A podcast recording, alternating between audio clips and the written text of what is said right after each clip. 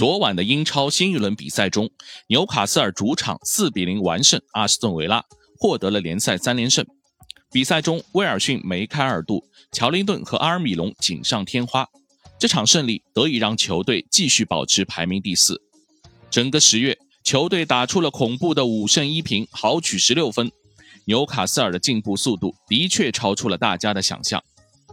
上轮客场战胜热刺后，纽卡斯尔时隔十年后重新站上冠军杯的资格线。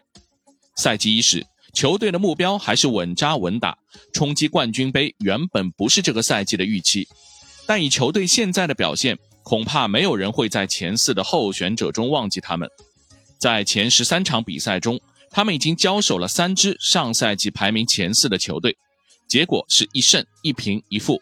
客场拿下热刺，主场三比三战平曼城，客场一球小负利物浦。这个实力证明了球队进军欧冠绝不是仅靠捏软柿子。更可怕的是，他们至今在联赛中只丢了十个球。并六次零封对手，这两个数据都是全联盟第一。所以问题来了，奇迹是怎样发生的？今年在奥地利的夏训，主教练埃迪豪就明确告诉队员，忘掉铁桶阵和防反的老传统，以后我们要走抢逼围。要知道，前任史蒂夫布鲁斯带队时，纽卡是英超打法最保守的球队，在他任上的最后一年，打出了英超近五个赛季以来最低的逼抢数据。而在本赛季，纽卡斯尔平均每九十分钟在前场夺回球权六点八次，领跑英超；在前场断球、抓转换、完成射门的次数同样领跑英超。十月八日，纽卡五比一大胜以逼抢快攻闻名的布伦特福德。这场比赛正是球队本赛季逼抢打法的缩影。全队严格执行主教练赛前的战术布置，一看到对方门将拉亚想要短传。就往前施压，通过前场断球后的快攻打进了三个进球。赛后，对手教练托马斯·弗兰克也不得不承认，纽卡的打法非常有侵略性，非常主动。奇迹的背后，显然主教练埃迪豪是最关键的角色。他上任的时候被看作是过渡人物，纽卡当时换帅的首选对象就是昨晚对面球队维拉即将上任的新教练埃梅里。只是西班牙人犹豫怯懦，临时放弃，埃迪豪才获得了执教机会。是啊，这么一支具有野心的球队，一个英格兰中游球队的教练怎么会是最合适的人选？但是，埃迪豪随后展现的能力证明大家错了。去年十一月上任时，他就想改打法，但也知道不能操之过急。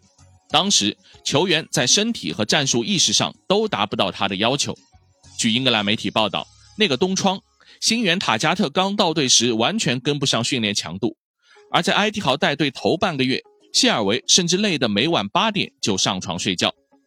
后来，随着球员体能状况的改善，埃迪豪慢慢调整了防守战术。到上赛季结束时，纽卡斯尔的防线站位更高了，整体逼抢也更好了，这些为本赛季球队的脱胎换骨做好了准备。纽卡斯尔分析师收集的数据显示，这支球队目前的体能状况胜过以往任何时候。埃迪豪很清楚，球队要完全实现他的打法是个循序渐进的过程。他告诉媒体，从理念的引入到执行都需要时间，这可不是按一下开关那么简单。要通过反复的训练改变球员的习惯，把理念灌输给他们。一天不够，一周不够，一个月也不够。你要不停的和球员交流，告诉他们我的目标是这样、这样、这样，我希望你们能做到这些。尽管如此，目前看来，这支球队的转变速度还是快得有些惊人。肯定有不少杠精会说，纽卡的崛起没什么意外的。他们迎来沙特老板后，两个转会窗投入两亿多英镑，的确烧钱肯定有用。先后两个转会窗引入的吉马良斯。特里皮尔和伯特曼等新援都是眼下球队的大腿，尤其巴西人吉马良斯在效力的第二个赛季终于打出了身价，他的表现甚至已经吸引了皇马、阿森纳、切尔西的目光。但是，如果你持续关注本赛季的球队表现，会发现埃迪豪更大的成功是真正让很多老队员焕发第二春。昨天为球队进球的三名球员全部都是纽卡的老人。巴拉圭人阿尔米隆赛季至今已经打进了七个进球，这是效力五个赛季来的最高水准。本场第六十六分钟，他在禁区右侧一记美妙的弧线，让对手阿根廷门将达米安·马丁内斯望球兴叹。三十岁的英格兰老将威尔逊则利用新援伊萨克伤停的机会，毫不逊色的已经收获六球两助攻。他昨天连入两球的好状态，一定让坐在看台上的英格兰队主教练索斯盖特动心。除了他们俩，乔林顿、朗斯塔夫等旧人在埃迪豪手下也在不断长球。所以，我们可以说，今天的纽卡真不完全是用钱堆出来的。纽卡确实有钱，但是这支俱乐部最让人钦佩的是，当手握金元时，他们从一开始就没有盲目冲动。没有把钱投向那些高薪低能的所谓成名球星上，而是针对战术需要，稳稳的逐步补进合适的人选。埃迪豪始终都围绕他的逼抢体系找最需要的人，而不是最贵的。他首先要确保这是一支团队，不会因为个别球星带来球队的失衡。至少到目前为止，他做得很好。正因为球队没有特权阶层，每个人都会珍惜自己的机会。这种斗志可以帮助新人更努力地争取自己的位置，而老人也不会自暴自弃开始摆烂。球队管理层认识很统一，即便此刻看到前四的希望，纽卡的东窗也不会采用激进的态度。欧足联严格的财政公平政策让纽卡不可能持续过去两个转会窗的豪购，而且别忘了天价引入的伊萨克，过往赛季的头号球星圣马克西曼。以及红军出品的谢尔维，此前一直因为伤病没有出战，他们的陆续复出是球队真正的补强。此外，球队的可持续建设不仅是在阵容和打法的完善，更在于球队的经营能力，也就是赚钱能力。纽卡斯尔清楚知道需要创造更多收入，改进财务状况，以确保花费更多转会费的时候不会违反欧足联的规定。为此。